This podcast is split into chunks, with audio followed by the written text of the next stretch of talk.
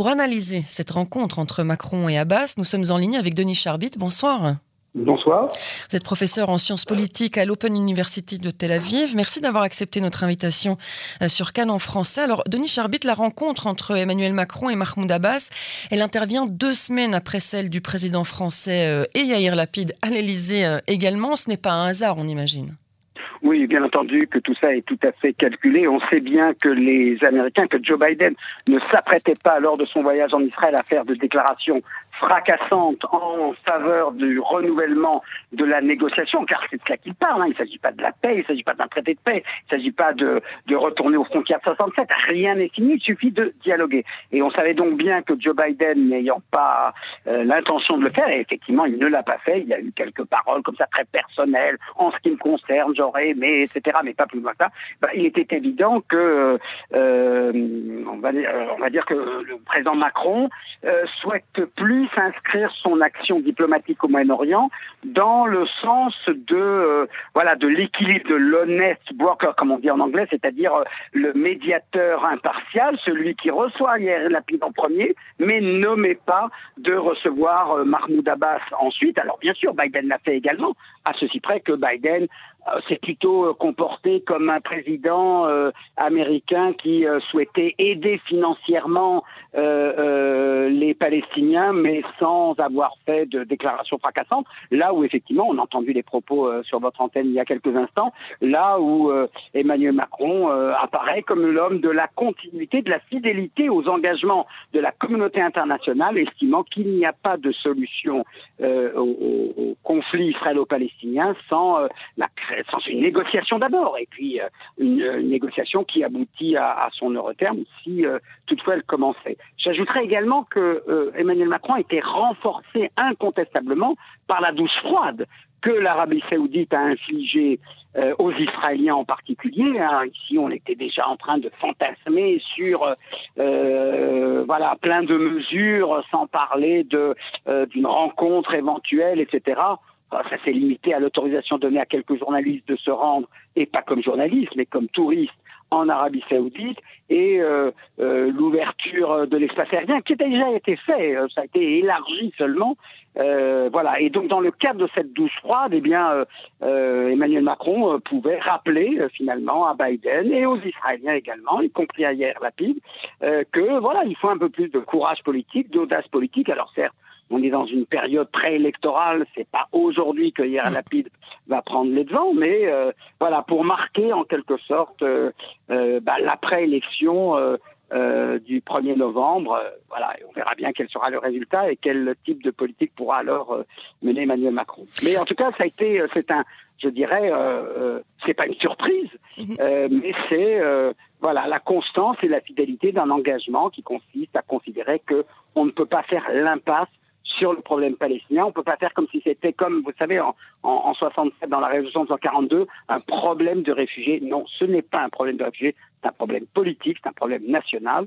Et euh, Macron, là-dessus, est resté très ferme, tout en déclarant, tout en euh, faisant savoir qu'il reste euh, de manière indéfectible l'ami d'Israël.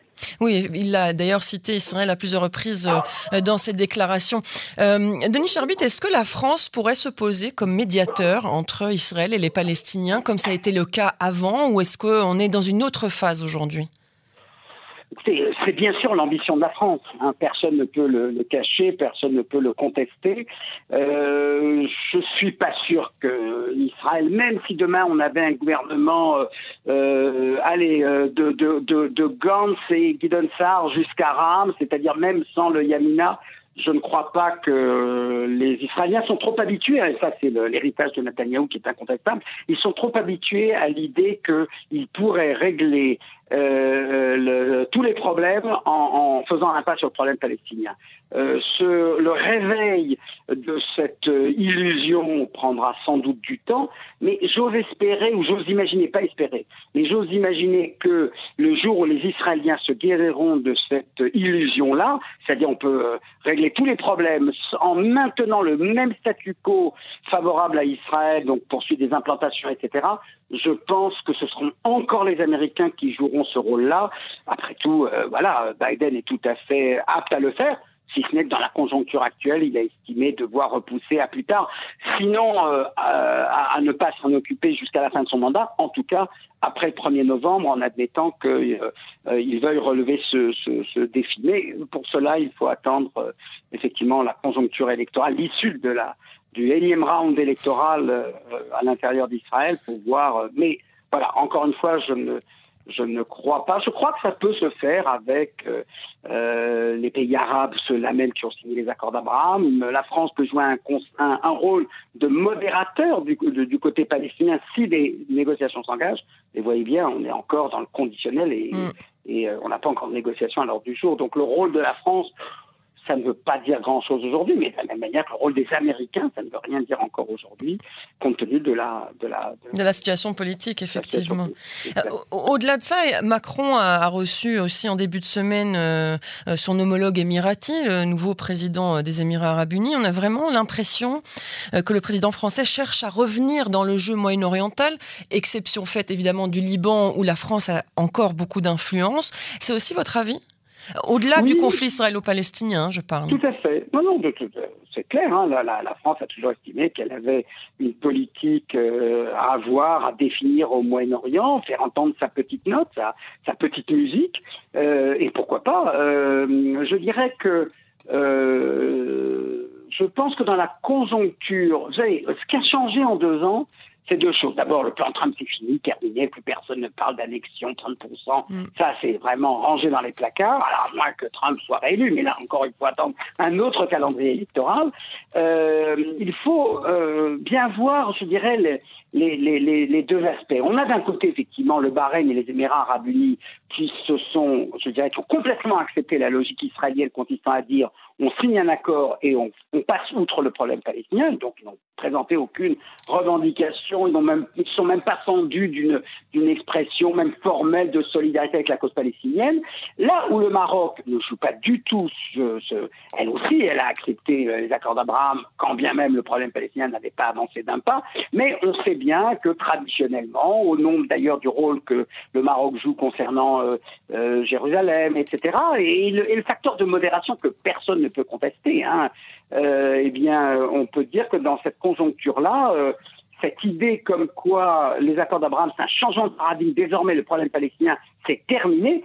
Euh, c'est possible, hein, je ne suis pas en train d'exclure cette possibilité-là, mais ce qu'a dit, ce qu'ont fait les Saoudiens il y a quelques jours encore, montre que ce que peut se permettre le Bahreïn et les Émirats arabes unis, euh, ce n'est pas le cas de, de, de l'Arabie saoudite et, et, et, du Maroc, mais tout ceci euh, euh, montre bien que Emmanuel Macron a bien entendu le message.